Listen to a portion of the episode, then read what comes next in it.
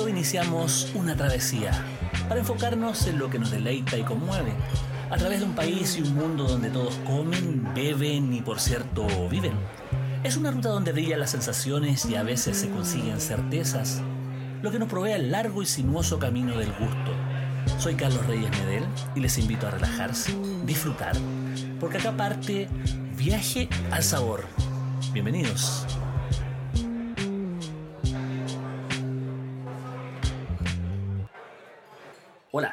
Estoy acá. y una semana pasada desde el primer podcast y bueno, la idea es seguir eh, entregando toda la información relevante en el mundo o en el ambiente gastronómico local, santiaguino eh, y del resto de Chile a través de este podcast Viaje al Sabor que esta vez eh, tiene tres temas que vamos a, ir desarrollando a lo largo de, una, conversación y también a lo largo de, una entrevista. Eh, vamos a hablar eh, de libros, eh, una de las ideas que tiene Viaje el Sabor es poder compartir parte de la amplia producción literaria relacionada a la gastronomía, a la, a la, a la enogastronomía también, eh, que, se, que se entrega a lo largo de, de, la temporada y sobre todo a fin de año empiezan a aparecer diversas publicaciones. Y vamos a centrarnos en un libro muy especial que habla sobre comida japonesa y sobre el viaje a un país que es uno de los mejores lugares del mundo para comer y para vivir la comida y la cultura como es Japón.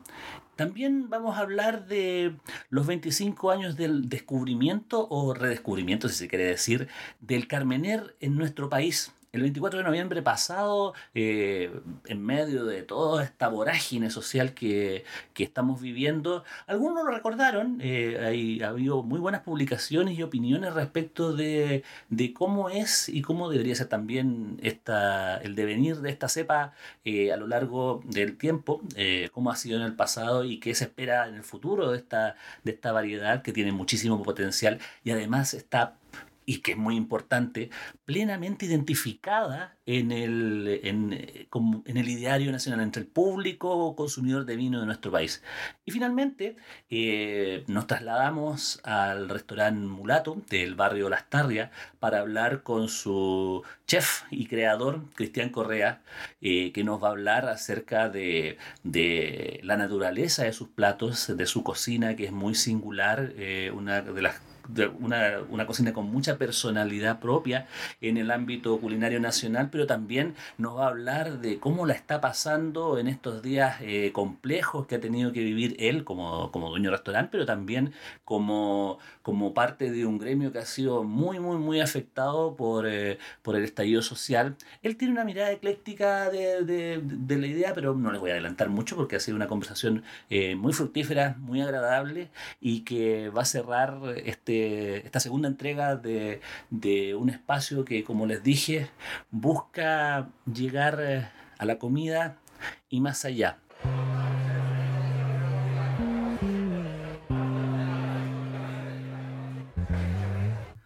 Comenzamos a modo de aperitivo con eh, sabores de papel.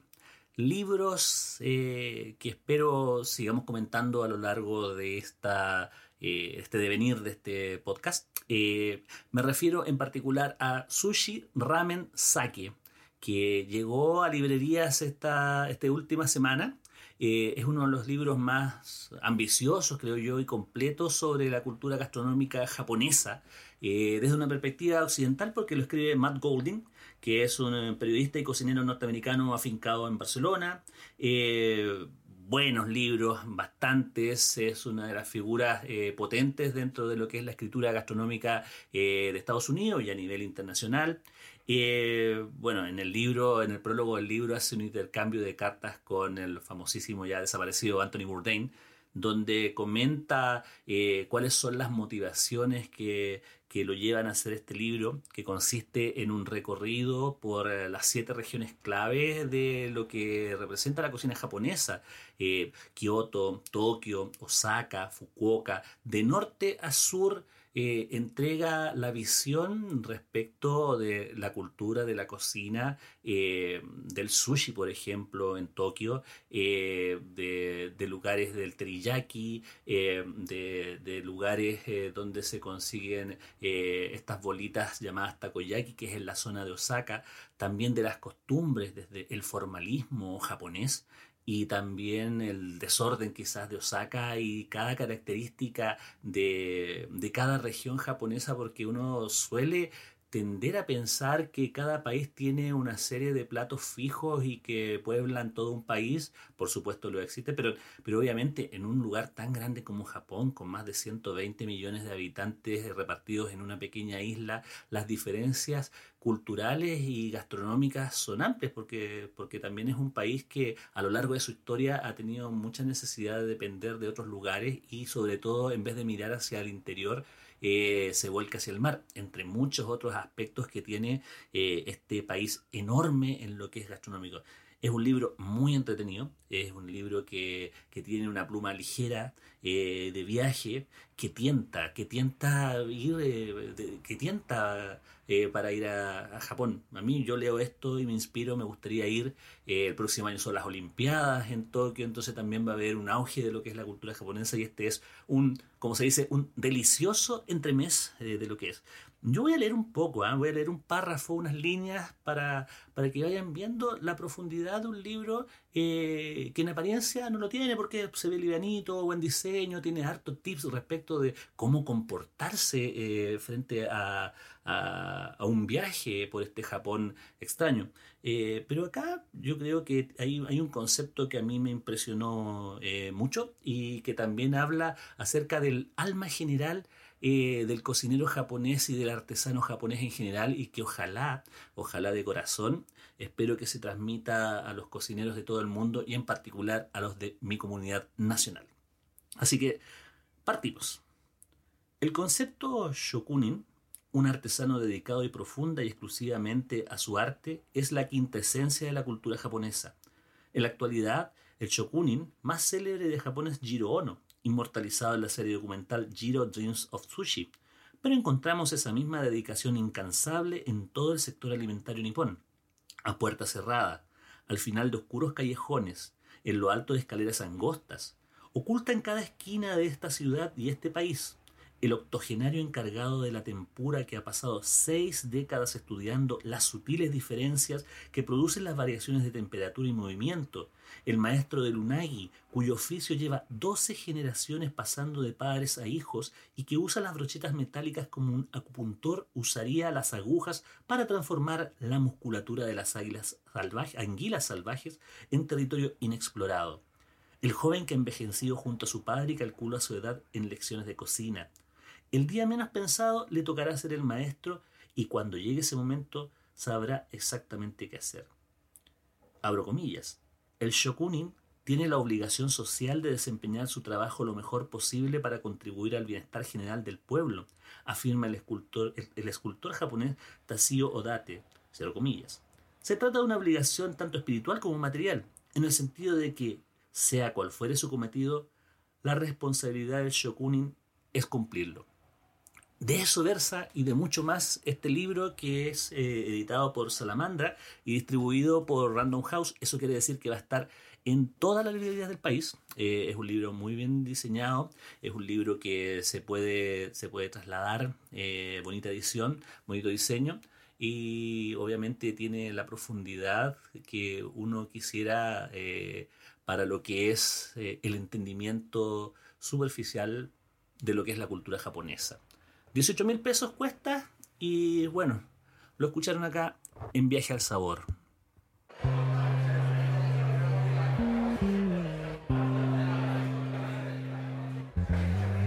Esto no es un segundo plato, más bien es una segunda copa o quizás una segunda botella, si, si, quieren, si quieren ir por más.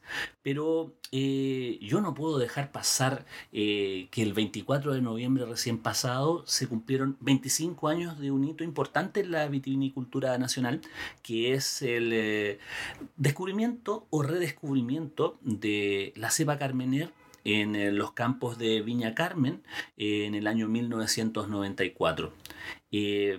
Obviamente eh, no forma parte del acervo tradicional de las cepas eh, visto desde el punto eh, histórico, donde está la país, donde está la moscatel, digamos que son las cepas fundacionales de la cultura enológica nacional, pero sí eh, forma parte eh, o formó parte de manera solapada, escondida eh, de la vitivinicultura posterior, la que trajeron los franceses durante mediados hasta fines del siglo XIX y que se insertó fundamentalmente en el valle central de nuestro país.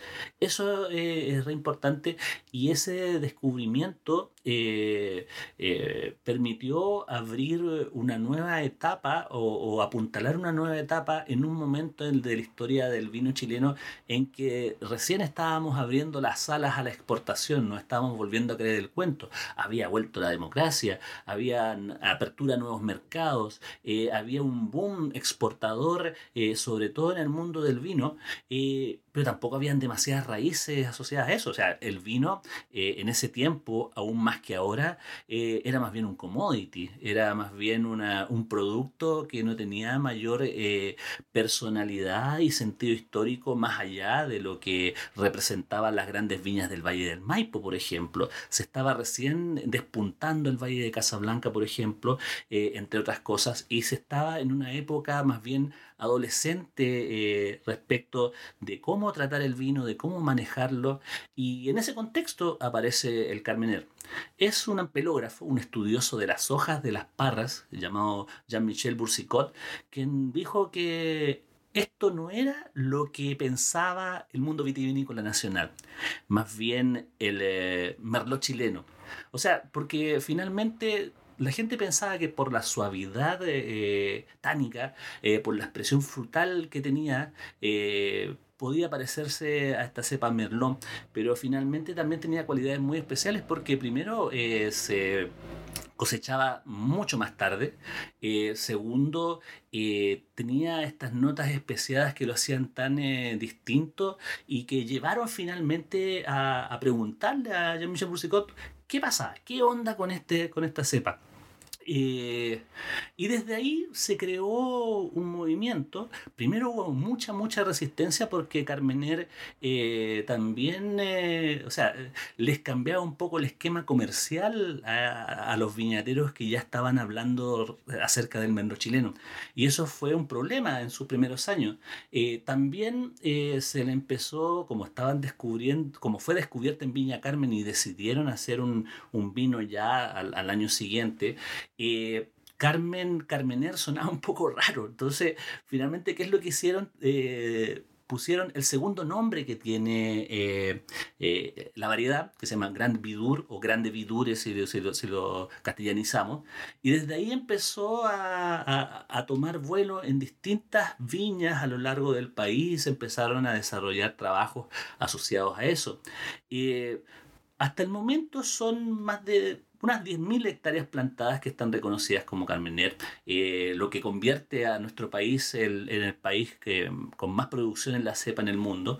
Eh, es muy raro, existen eh, plantaciones de Carmener en Italia, en Francia muy poquito y también en el último tiempo China ha sido un país productor. Para el que lo sabe, China es productor de vino, por lo demás. Entonces también es importante tomar en cuenta ese tipo de cosas. Eh, bueno, es una cepa que es... Eh, que ofrece taninos mucho más aterciopelados, más dulces, tiene un sentir más maduro, eh, más suave, y esa, y esa condición ha hecho que, que, la variedad sea una de las preferidas del público chileno, sobre todo. Ha ido creciendo exponencialmente su consumo porque también ha habido una promoción tanto en Chile como en el extranjero, eh, o hubo una promoción eh, para poder eh, posicionar esta cepa como la cepa emblema de nuestro país. Así como en Australia es el Syrah, así como en Argentina es eh, el Malbec, eh, se pretendió posicionar al Carmener como la cepa, así como la monocepa y que todas las detrás estuviera, que todas las demás estuvieran detrás de esta y esta fuera como un emblema para poder eh, mostrar lo bueno del vino chileno. Sin embargo, también hay que tomar en cuenta que hay cepas históricas que han desarrollado muchísimo más talento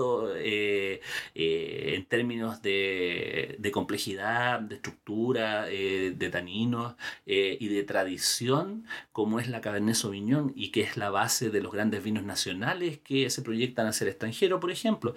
Entonces, ahí como que, como que ha ido, como ha ido tomando un, un, tono de consorte y también porque se ha ido expresando de manera distinta. O sea, eh, a lo largo del tiempo eh, costaba mucho que una cepa como la Carmener eh, tuviera un poco, o sea, que tuviera una, una, duración en el tiempo, que es uno de los requisitos básicos para poder mostrar grandes vinos a lo largo del tiempo. O sea, es muy raro beber Carmener con, con, expresión frutal y con personalidad después de cuatro, cinco, seis temporadas. Ahora, en la medida que se ha ido conociendo a lo largo de los años, sí ha tenido ha tenido ese éxito. Recuerdo en este momento vinos eh, como Herencia, que es eh, uno de los vinos eh, tope de línea o ícono, si se quiere decir, de la viña Santa Carolina, por ejemplo. hay otros vinos que también tienen una gran personalidad, como los vinos de Cubersan de Carmener, por ejemplo, de Viña El Apostol. también la línea TH de, Undurraga. Y y también otros eh, productores que han hecho cosas muy interesantes al descubrir eh, paños completos de Carmener antiguos de la década de 1940, incluso como es el caso de, de Masal 1945, que es una pequeña producción vitivinícola que está en la zona de Almahue, en el Valle del Cachapoal, cerca de Peumo. Peumo es donde también está eh, el, uno de los sectores históricos de buen carmener en nuestro país, donde también se sacan vinos como Carmín de Peumo, que es uno de los vinos de alta gama de la viña Conchitoro. Entonces, eh, ha habido en ese sentido muchos buenos ejemplares que están proyectando la cepa eh, hacia adelante, pero también hay, hay un cariño por, ese, por la variedad, precisamente porque es suavecita, eh, eh, amable, con un tono medianamente dulce, es un vino y también posee estas características asociadas a aromas de pimentón dulce, un poco de especias, un poco de anís estrellado quizás, que son algunas de, las, de los descriptores usuales que, tiene eh, la variedad. Entonces, eh, ha ido creciendo, se ha ido, se ha ido desarrollando y ha ido mostrando eh, su, su, personalidad a lo largo del tiempo y quién sabe si con el correr del siglo, porque en el mundo del vino uno habla de décadas y de siglos para poder adaptarse a los tiempos, este vino adolescente que todavía está, como dice eh, el eh, enólogo Ricardo Betic en una columna que se publicó el mismo día 24 en el diario Mostrador, eh, ¿por qué si en vez de adolescente ya empieza a crecer y empieza a mostrar su adultez conforme pasa esta próxima década o conforme pasa el siglo? bueno, eso es básicamente lo que podríamos hablar como una suerte de homenaje a lo que es una cepa que obviamente eh, es importante y es trascendente y que mucha gente la ha marcado en su camino de ingreso al vino. Así que por el Carmener, un salud y por todos ustedes también.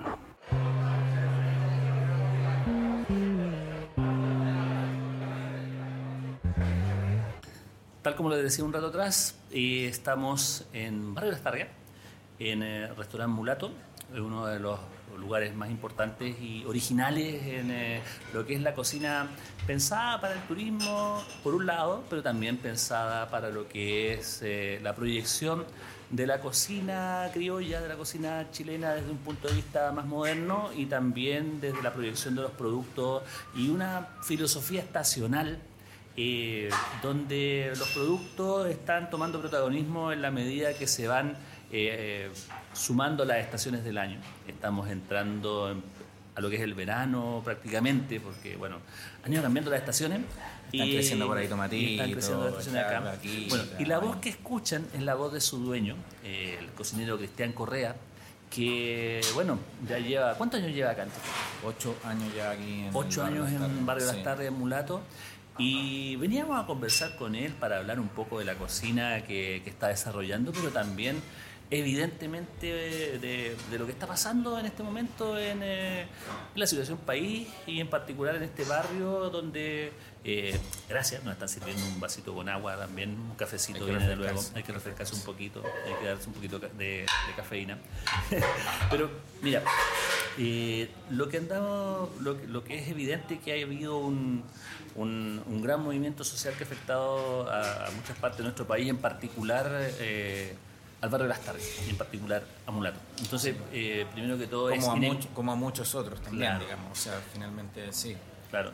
Es inevitable preguntar eh, eh, cómo está la situación hoy y cuáles son las proyecciones que tú estás viendo desde el punto gastronómico desde el punto de vista del barrio acá. Mira, yo creo que eh, como buena terapia y yo creo que hay que implementarla siempre, estar, es cambiar siempre. Yo siempre como que vamos con el cambio, no hay, no hay, no hay, no hay necesidad de mantenerse rígido, si alguien te está pidiendo algo más y, además justificas todo lo que siempre se pide y que en definitiva tú también lo pides, mutar a eso y generar nuevas instancias de consumo también puede ser. Estamos en un barrio que hay vecinos, estamos en un barrio que hay oficinas, estamos en un barrio que hay turismo, turismo local, turismo vienen de otras comunas a visitarnos, vienen de otras ciudades, vienen de, otros lugares del mundo, entonces eh, también es súper diverso y lo hemos hecho siempre, siempre hemos mutado con lo que sentimos que el barrio nos pide. Y en este momento estamos en eso, estamos ampliando estamos haciendo, tenemos un, rico almuerzo, tenemos un rico menú que cambia, como tú decías, cambia todos los días.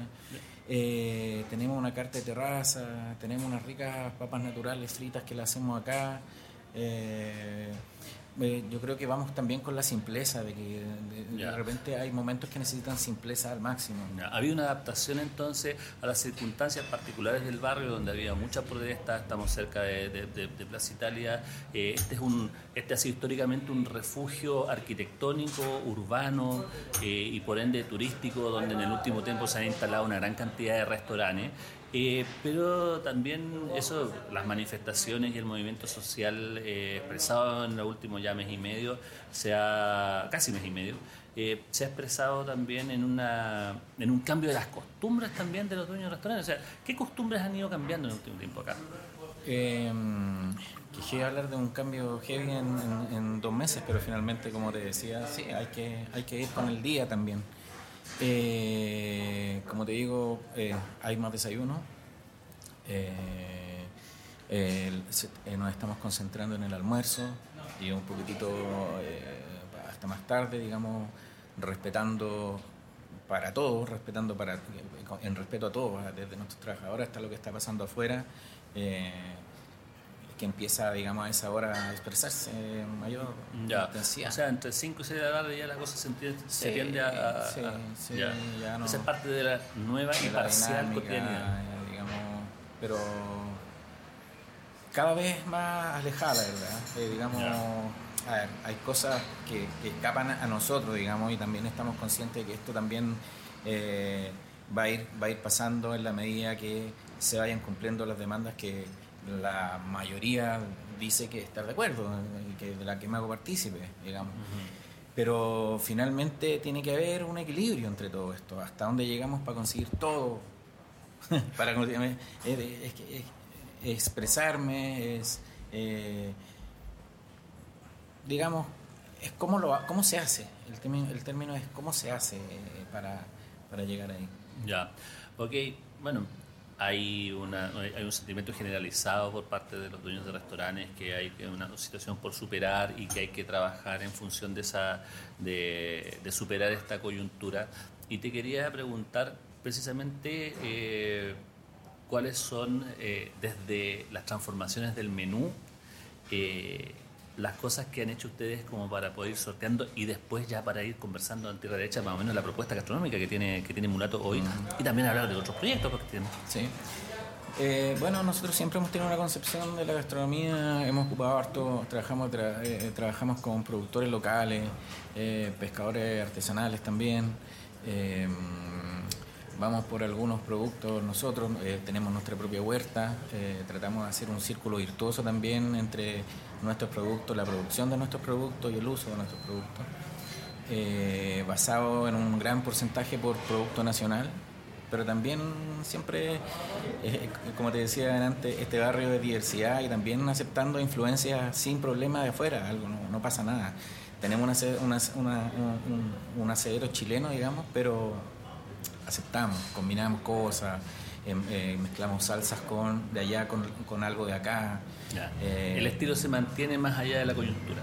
El estilo, yo creo que el estilo es la coyuntura. Ya. yo creo o sea, que, está arriba de la coyuntura. Sí, yo creo que finalmente es lo que hablábamos un rato, que en definitiva, eh, más allá de, de, de, de lo, de lo de lo que tiene que pasar acá, tiene que haber una, tiene que haber una aceptación de, de todos lados de ciertas cosas, digamos, obviamente, eh, y, y, generar un nuevo, un nuevo, una nueva forma de hacer cosas. Un nuevo trato, un, nuevo, un diálogo, nuevo trato, un nuevo diálogo. El entendimiento no solamente Sí. del, del extremismo. Y no, me pongo en ningún lado. ¿ah? No, Yo no, estoy, estoy hablando de otro lado, no, No, que quiero, de- quiero, quiero, hacer, quiero llevar esta, este ideario que tú planteas a lo que es culinariamente hablando. O sea, no solamente son recetas criollas ortodoxas y tampoco son creaciones asociadas a la, a, la, a la ola, sino que también está trabajando todo lo que es el... Está buscando un equilibrio, está buscando un entendimiento entre recetas, entre productos, entre formas de comer y Exacto. todo. Sí, sí, Ya. y, que, y, y- y- y entre instancias de comer también, porque eh, este es un barrio que en definitiva eh, es todas las horas a cualquier hora. O sea, en un desayuno también no le podéis prohibir a alguien un sándwich. En un desayuno no le podéis prohibir eh, a alguien que se quiera comer, finalmente si se quiere comer el, el pescadito que tenemos en el menú, se lo pueda comer. Entonces, estamos eh, mutando eso. Siempre en la operación hay que tener cierto orden, ¿cierto? Pero estamos, si lo tenemos, hay cocineros dentro y a la señora se le ocurrió comerse un pescado eh, planchadito, simple, con un rico aceite de oliva encima a las 10 de la mañana. Ahí está. eh, eh, y eso, estamos generando ese mix, ese mix de atenciones, ese mix de horarios, ese, el seguir en la coyuntura que yo creo que de alguna manera nos interpreta en términos gastronómicos. Nosotros aquí le vamos desde el charquicán hasta, hasta no sé, hasta no rica ostra, eh, loco. A eso quería ir, dentro de esta cocina de encuentro que nos estás proponiendo, que también es un buen término para los tiempos que corren. eh, ¿Cuáles son los platos que, que más destacarías pensando en esta temporada y los que vienen más adelante? O sea, pensando en el verano, ¿cuáles son los platos que tú destacarías acá en Mulato? Eh, mira, yo, yo destacaría eh, algo como lo que estamos también, como te decía antes, estamos con un huerto que estamos produciendo nuestro, entonces cada ¿Dónde vez ese huerto? estamos, ese huerto está en mi, está, lo tenemos ahí en mi casa, un huerto que nos puede surtir a los dos, a, los- a los dos restaurantes, digamos. Y bueno, Eh, ahí está, pero, pero- pero ¿cuáles platos son los que están? Le, le estamos encontrando el valor al, al tomate, Ya. a la albahaca, al, tenemos choclo, tenemos habas que ya se están, ya está pasando, tenemos arvejas, hay un montón Ya. de productos que eh, vamos decidiendo en el día si lo hacemos o crema o si lo hacemos puré o si lo hacemos eh, es buena es, es buena esa dinámica, es súper natural y es súper Una cocina Bueno, de mercado. una cocina de mercado, claro, Ya. pero cuando tú puedes llegar a transmitir eso a los cocineros que están dentro y saben con lo que están cocinando, también se les hace fácil hacer. Ahora, esa- esas arvejitas pueden ir en un perfecto pollo arvejado, ¿cierto? Como también puede, lo estamos usando ahora para un puré de arvejitas con tocino con, una, con, un, con un salmón. Ya. Eso puede aparecer acá Eso en la puede carta. parecer, es arveja, arveja. Eh, lo- la, la- la creación y el darle vuelta a ciertos productos y a ciertas recetas no tiene que ver con una tiene que ver con un entretenerse también, no tiene que ver con el subir o bajar de calidad del producto o en ennoblecer, enaltecerlo o no, no, es tiene diferentes juegos el producto y así nos entretenemos haciendo acá. Bueno, y hablando de lo que es la el otro restaurante, porque tú, dueño de Mulato, acá en, las tardes, en plena plaza Mulato Gil, estamos acá, eh, se puede ver el paso de los turistas, se puede ver los efectos también de las manifestaciones, se puede ver los, vendedores eh, artesanales, eh, se puede ver, sentir todo lo que es el ambiente de restaurante en este momento. Pero tú también tienes otro restaurante que está en Plaza de Armas y me gustaría saber en qué está en ese momento y qué es lo que, que cualquiera que esté viendo este podcast eh, podría disfrutar en ese, en ese comedor común. Comedor Comedor central. central, ese es el otro, otro que- que también es bastante bueno sí, por lo demás. Comedor central. Cuéntame cómo es. En Comedor Central también eh, tiene un, un nombre súper decidor. Comedor Central es, también queremos reunir, también queremos eh, estar, el, plato, el plato más vendido en Comedor Central una, una rica merluza frita crocante, eh, bien hecha, rico batido, con papa mayo y ensalada de apio palta.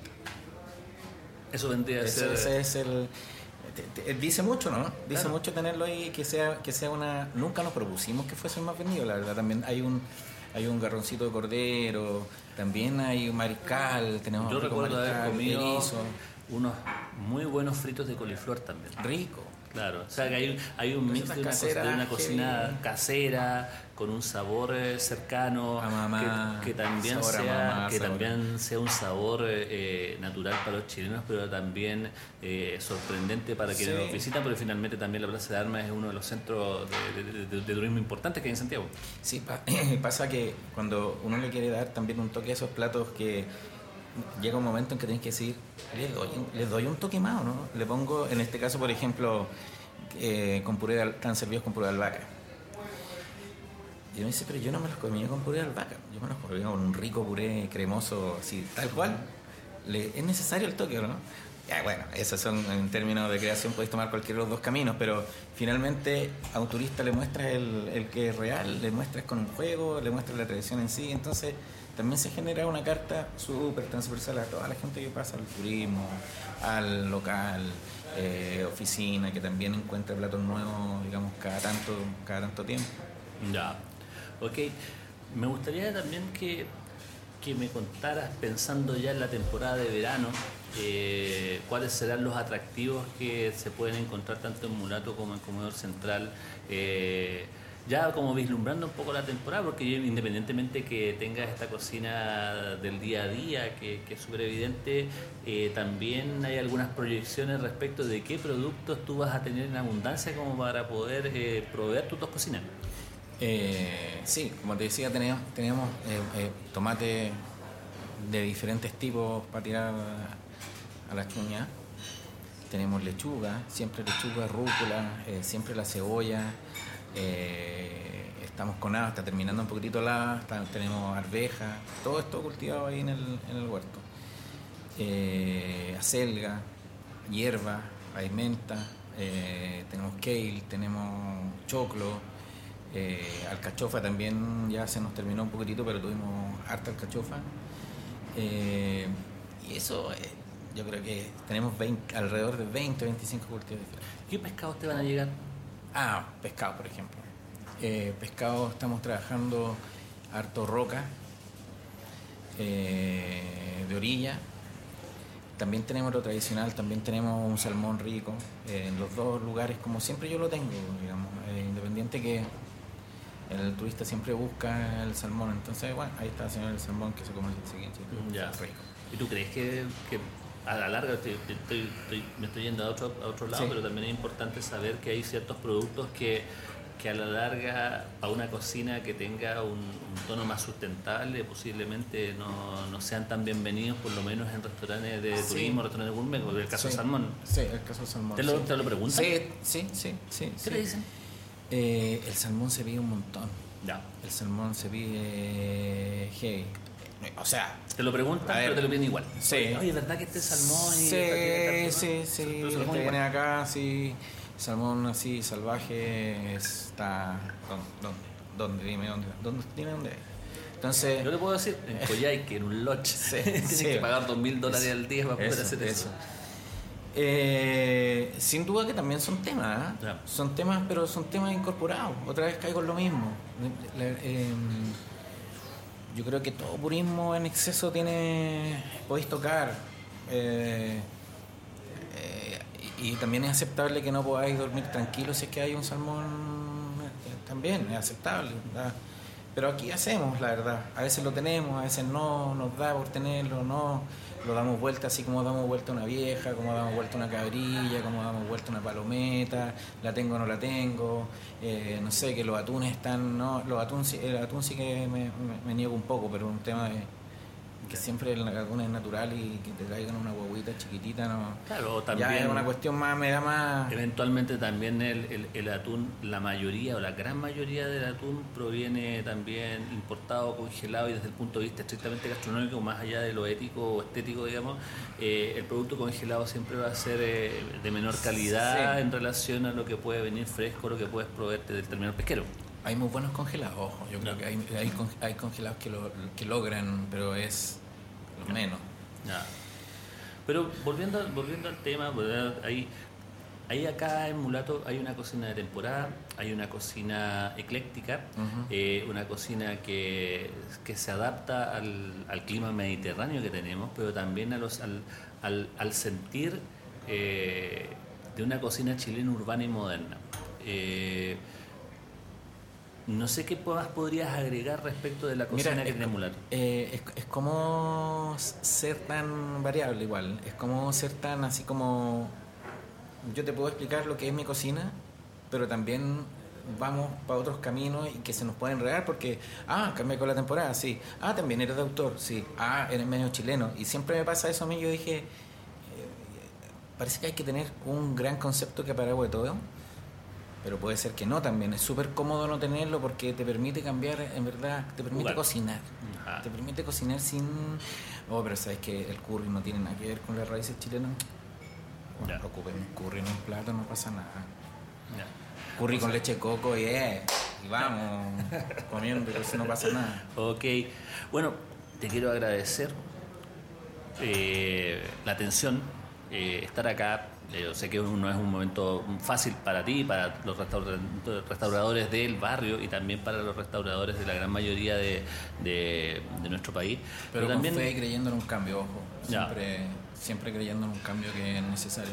Ya, eso también es súper importante porque también estamos, estamos siendo testigos de la transformación de un país y eso hace que, que, nos, que, nos, que nos enfoquemos un poco en eso también. Entonces, finalmente te quiero agradecer y bueno, eh, ojalá que, pronto podamos ir a, a, Comer Central o en otras instancias para poder acá. Eh, si te puedo definir en alguna cosa, pero los periodistas siempre estamos definiendo a la sí, gente. Está perfecto, Cristian Correa, cocinero libre. Así que nos vemos. Eh, bueno, seguimos con el programa, seguimos con Viajar Sabor. Y bueno, hasta la próxima con estas entrevistas.